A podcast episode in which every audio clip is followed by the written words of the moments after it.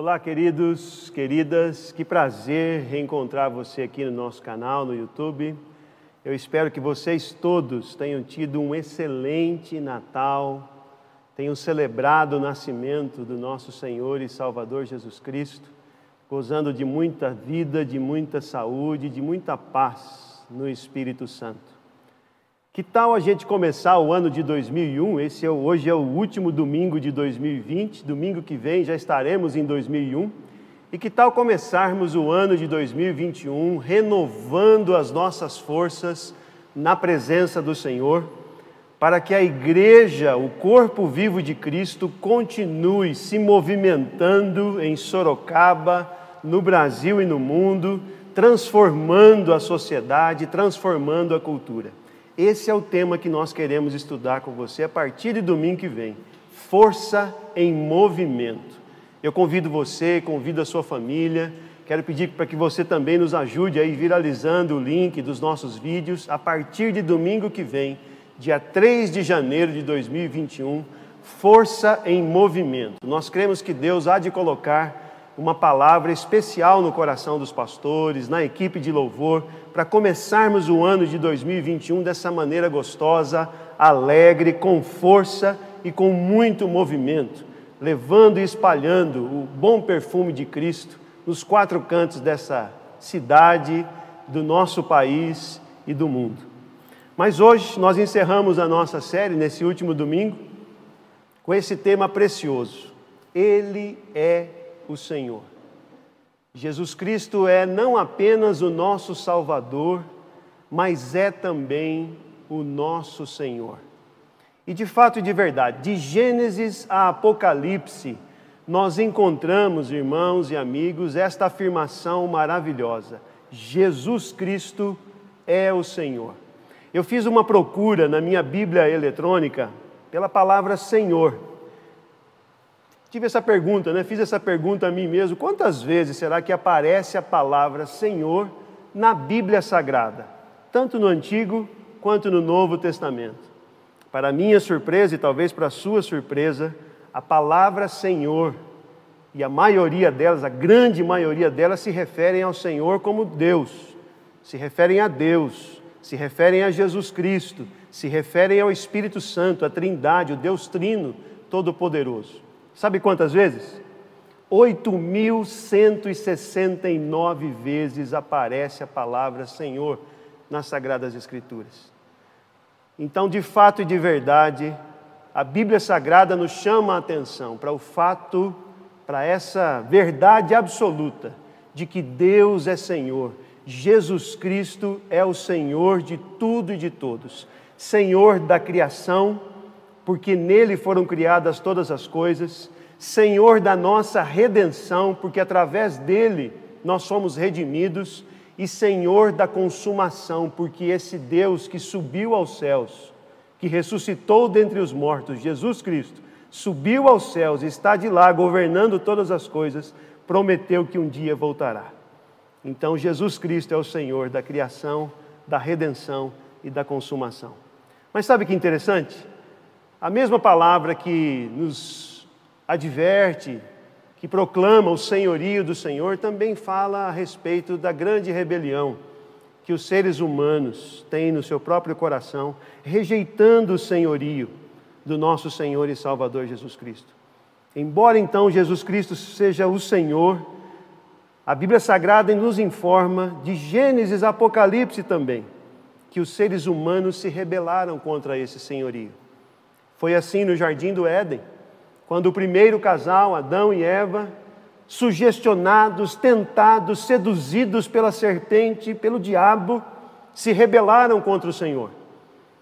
E talvez uma das primeiras consequências dessa rebelião, dessa rejeição de Adão e Eva, de se submeterem ao senhorio de Deus o Pai, de Deus o Criador de todas as coisas, seja essa expressão que nós encontramos aqui em Gênesis capítulo 3, versículo 8 quando ouviram a voz do Senhor Deus, Senhor Deus que passava todo fim de tarde com a sua voz para buscar os seres humanos, buscar o primeiro casal. Deus tinha prazer na companhia desse primeiro casal.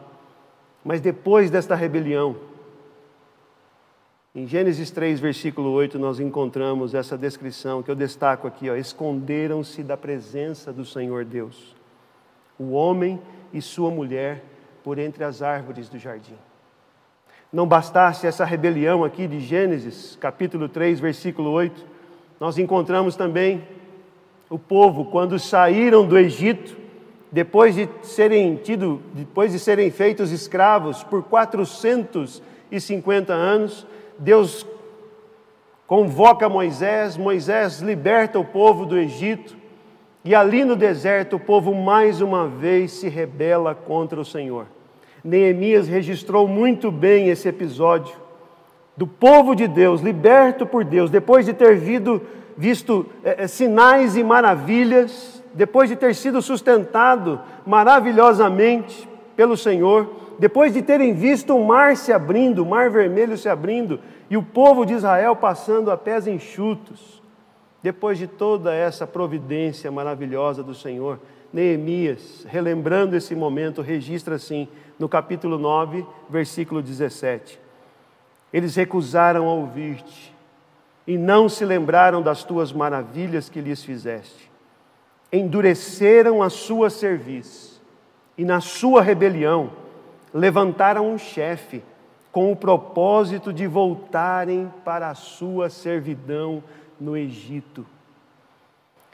Mas talvez em 1 Samuel capítulo 8, nós encontremos ali talvez a maior de todas as expressões de rebelião que nós encontramos nas Sagradas Escrituras.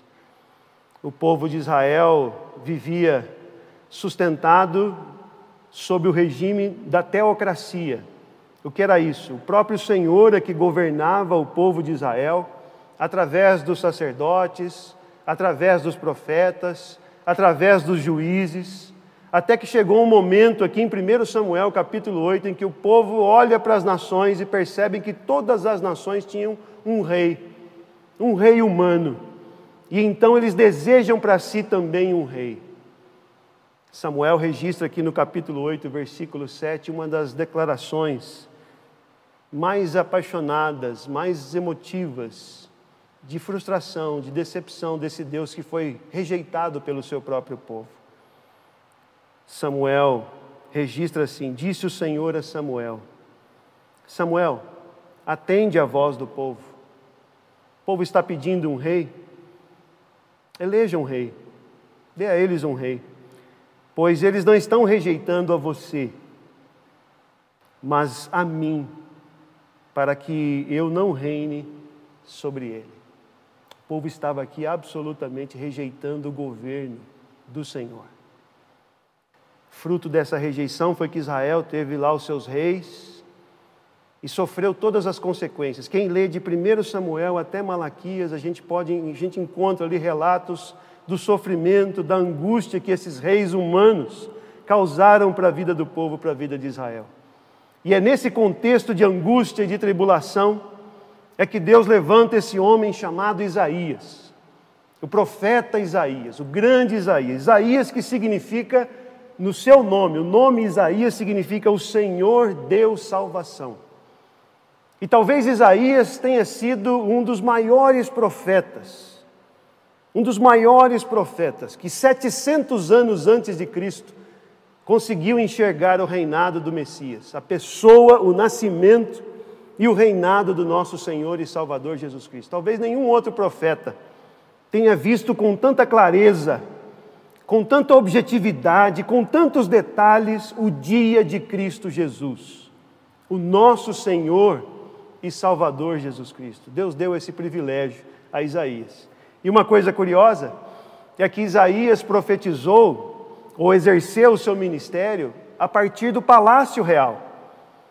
Os historiadores, os estudiosos dizem que Isaías era um profeta palaciano que, é que significa isso? Significa que ele tinha livre trânsito na corte real, no rei de Jerusalém.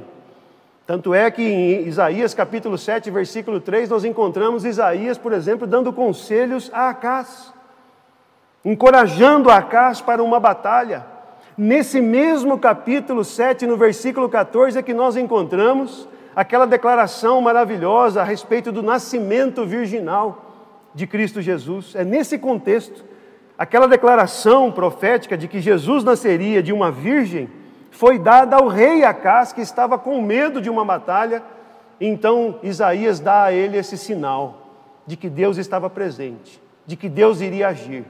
E ele dá esse sinal: olha, uma virgem vai conceber e dar à luz a um filho. É nesse contexto. Encontramos Isaías também, por exemplo, no capítulo 38, sendo usado como um instrumento de Deus na vida do rei Ezequias. Você se lembra disso? Leia lá Isaías capítulo 38, quando Deus usa Isaías para trazer cura para o rei Ezequias, que estava ali praticamente com uma sentença de morte. De fato e de verdade, Isaías tinha esse livre trânsito no palácio real, porque Isaías viveu e pregou o senhorio de Jesus. E pregou com tanta intensidade uma mensagem de condenação do pecado, de condenação da idolatria, chamando o povo para uma vida, uma vida santa diante de Deus, porque se Deus existe, nós não podemos viver de qualquer jeito. Se Jesus Cristo é o Senhor, se Deus é o Senhor, nós não podemos viver de qualquer maneira. Existe certamente um jeito de viver. Isaías então pregou a plenos pulmões essa mensagem nos seus dias. E assim ele enfrentou o que eu e você também enfrentamos nos dias de hoje. Quando nós decidimos viver piedosamente o senhorio de Jesus na nossa vida e na nossa mensagem, quando nós pregamos dessa maneira, quando nós anunciamos desse modo e dessa maneira, o que nós encontramos é também o que Isaías encontrou: desprezo do povo com relação à sua mensagem e, inclusive, perseguição, tribulação e morte. Hebreus, Hebreus capítulo 11, versículo 37, nós encontramos ali que, pela fé, alguns foram cerrados ao meio. Muitos teólogos, muitos historiadores, muitos comentaristas bíblicos dizem que Hebreus capítulo 11, versículo 37 se refere, na verdade, ao profeta Isaías. Isaías então teria sido cerrado ao meio, por quê? Porque pregou e viveu o senhorio de Cristo Jesus sobre tudo e sobre todos. Provavelmente o rei Manassés, um dos reis mais cruéis que Judá teve, é, provavelmente foi esse rei que mandou cerrar ao meio o profeta Isaías. Mas Isaías não se intimidava, estava ali no palácio, mas não se deixava levar pelo, pelo, pelo, pelo momento ali do palácio, pelas conspirações, pelos lobbies. Isaías tinha uma mensagem clara a respeito do senhorio de Cristo Jesus. E a ele foi dado o presente de no capítulo 9, versículos 6 e 7, enxergar o dia do nosso Senhor e Salvador Jesus Cristo. Porque um menino nos nasceu e um filho se nos deu. O governo está sobre os seus ombros.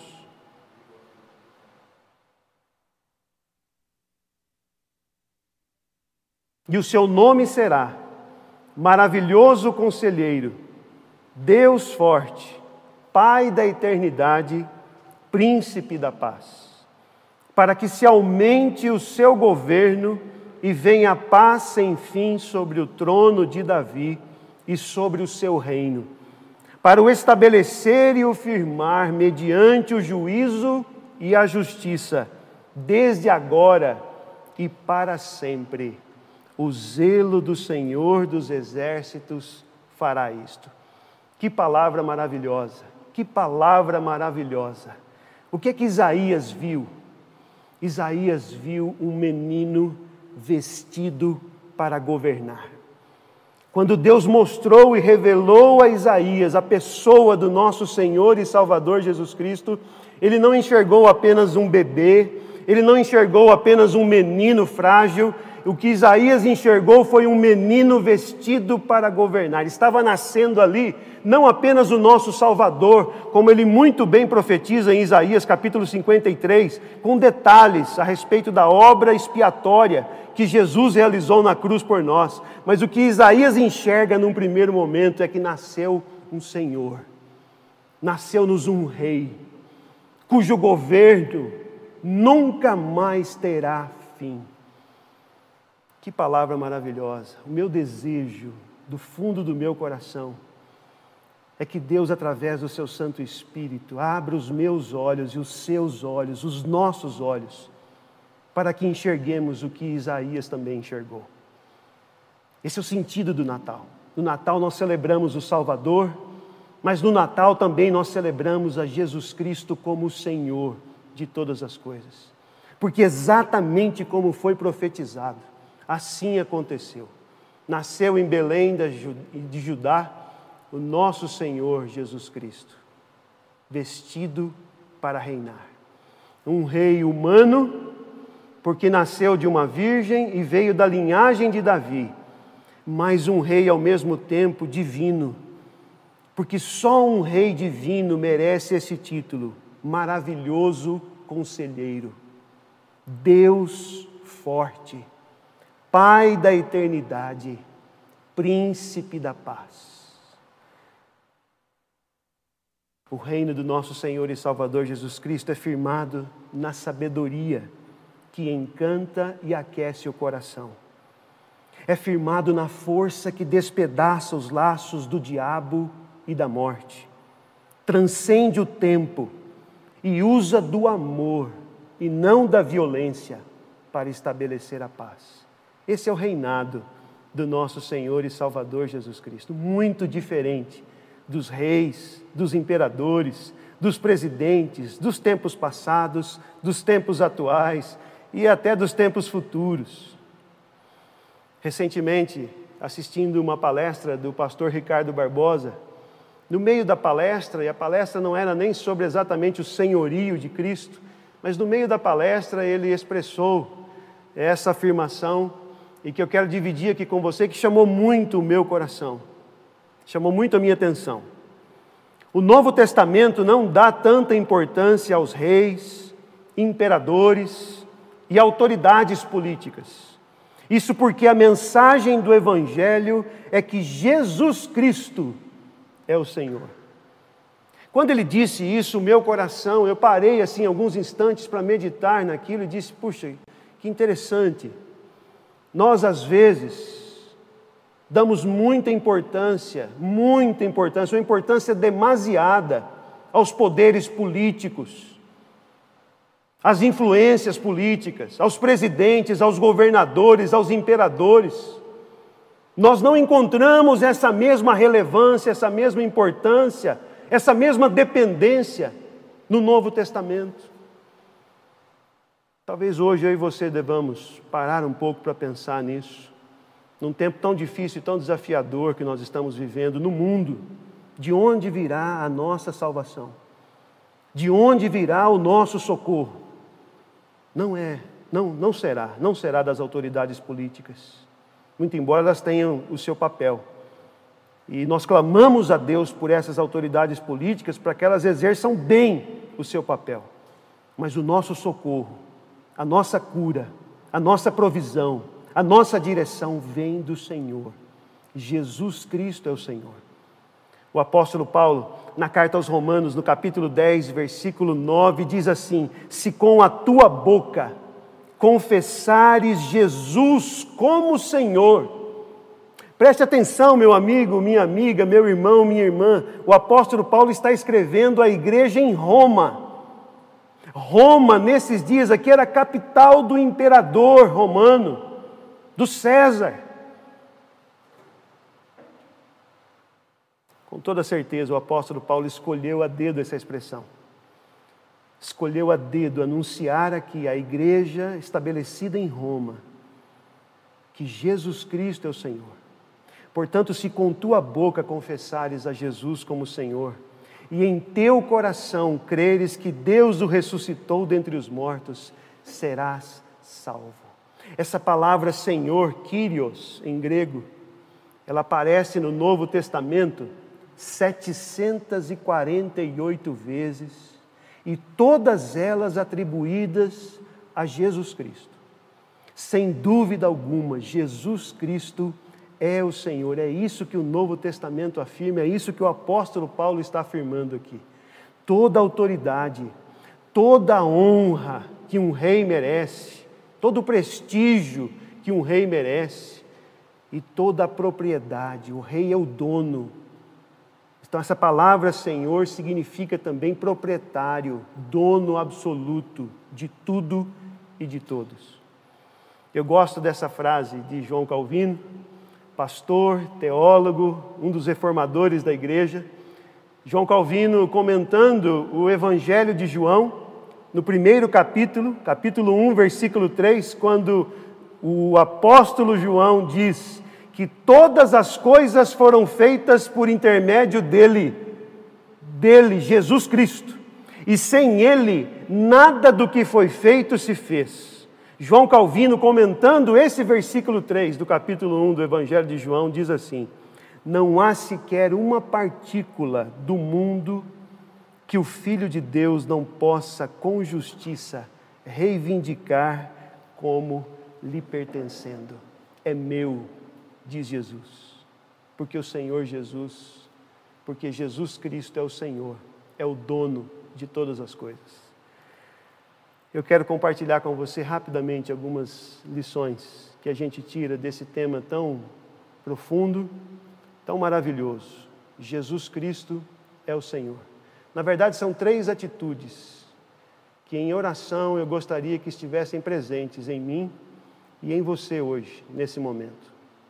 A primeira delas é que, se Jesus Cristo é o Senhor, e como afirmamos aqui, mostramos nas Sagradas Escrituras, Jesus Cristo é o Senhor, portanto, arrependa-se da rebelião que assedia o nosso coração. O primeiro convite que eu quero fazer para mim e para você é um convite ao arrependimento. Há no coração de todo ser humano uma semente de rebelião. Nós, por natureza, rejeitamos o governo soberano do Rei Jesus. Portanto, eu e você precisamos nos arrepender disso. É uma mudança de mente. O primeiro sermão que o Senhor Jesus pregou está registrado aqui no Evangelho de Mateus, capítulo 3, versículo 2. O primeiro sermão de Jesus foi esse aqui, ó: Arrependei-vos, porque está próximo o reino dos céus. O que é que Jesus estava dizendo? É como se ele estivesse dizendo: olha, sabe aquela profecia de Isaías, capítulo 9, versículos 6 e 7? Pois é, ela se cumpriu, e se cumpriu em mim. Eu sou esse rei prometido, portanto se arrependam, portanto mudem a mente.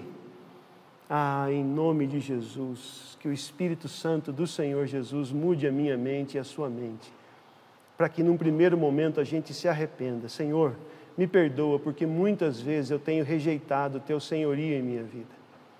Me perdoa, Senhor, porque muitas vezes eu tenho rejeitado a tua orientação, o teu cuidado, a tua proteção sobre a minha vida.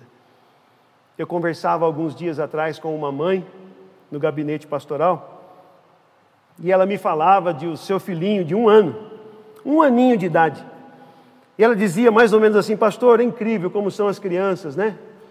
Meu filho de um ano estava pronto para fazer uma ação que eu não queria que ele fizesse. Ele estava pronto já, com a mão estendida no alto. Eu disse: Não. Mas, pastor, foi o mesmo que dizer: Faça. Vai, termine, concretize. Ele fez. Mesmo eu tendo dito para ele em alto e bom som para ele não fazer. Eu aproveitei esse exemplo para lembrar ela e me lembrar também. Assim nós somos, guardadas as devidas proporções, assim somos nós em relação ao Senhor nosso Deus. Quantas vezes o Senhor também nos diga, nos diz, né? Não, fa, não vá por aí, não faça assim. Esse não é o caminho, ande por aqui, e nós também desobedecemos a orientação do nosso Senhor. Guardadas as proporções, a mesma dificuldade que os pais têm com relação aos filhos é o sofrimento que o nosso Deus, o nosso Senhor Jesus Cristo tem conosco. Mas Ele é paciente, Ele é bondoso, Ele é misericordioso. Mas que haja no meu e no seu coração hoje, nesse momento, essa atitude de arrependimento. Senhor, eu reconheço que Tu és o Senhor e reconheço ainda mais que eu tenho às vezes rejeitado esse governo do Senhor sobre a minha vida. Me perdoe. E Ele certamente perdoará o meu e o seu coração. A segunda lição que a gente tira desse tema e desse texto é que reconheça que Jesus Cristo é o Senhor E faça isso não apenas com palavras, mas, sobretudo, com uma vida de santidade e de obediência. Talvez a palavra Senhor seja uma das mais faladas por mim e por você. A todo momento nós falamos: Senhor, Senhor Jesus, é o Senhor Deus, eu oro ao Senhor. A palavra Senhor está sempre presente no nosso vocabulário, mas nós precisamos ir além das palavras. É preciso uma vida de santidade, uma vida de obediência. O Senhor Jesus nos lembra isso. Em Mateus capítulo 7, versículo 21, ele diz: Nem todo o que me diz Senhor, Senhor, entrará no reino dos céus, mas aquele que faz a vontade de meu Pai que está nos céus. Nem todo que me diz Senhor, Senhor, mas aquele que coloca a sua vida debaixo dessa rocha, que é Cristo Jesus, ou sobre essa rocha, que é Cristo Jesus, por meio da obediência à Sua palavra. Então eu quero convidar o seu, o meu, o nosso coração hoje, nesse momento, para que sejamos homens e mulheres obedientes, para que a gente vá além das palavras. É muito bom cantar, é muito bom louvar, é muito bom declarar que Jesus Cristo é o Senhor, mas que a nossa vida obediente e santa também afirme isso. Jesus Cristo é o Senhor santidade nos relacionamentos, santidade no trabalho, santidade com os vizinhos, santidade na igreja, em todos os momentos, que sejamos homens e mulheres obedientes ao Senhor. E por fim, Ele é o Senhor da história, portanto, descanse. Ele é o Senhor da história, portanto, descanse. Isaías capítulo 9, no versículo 7, para que se aumente o seu governo e venha paz sem fim sobre o trono de Davi e sobre o seu reino, para o estabelecer e o firmar mediante o juízo e a justiça, desde agora e para sempre. E essa última declaração aqui de Isaías me chama muito a atenção. O zelo do Senhor dos exércitos fará isto. Não permita que a angústia, que o medo, que a ansiedade roube a alegria, a paz, a serenidade no seu coração. Descanse no Senhor da história, no trono do universo e no trono da história há um rei.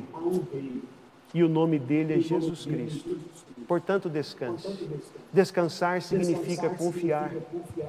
Descansar significa continuar trabalhando, continuar proclamando essa verdade para que esse governo atinja os quatro cantos desta terra, para que o maior número de pessoas saibam desta notícia, desta boa notícia de que Jesus Cristo é Senhor. Descansar significa se alegrar, se alegrar com o dia da vitória do Senhor. Apocalipse capítulo 15, versículos de 2 a 4. Eu quero relembrar para concluir essa mensagem aqui nesse momento. Quero lembrar desse hino de vitória.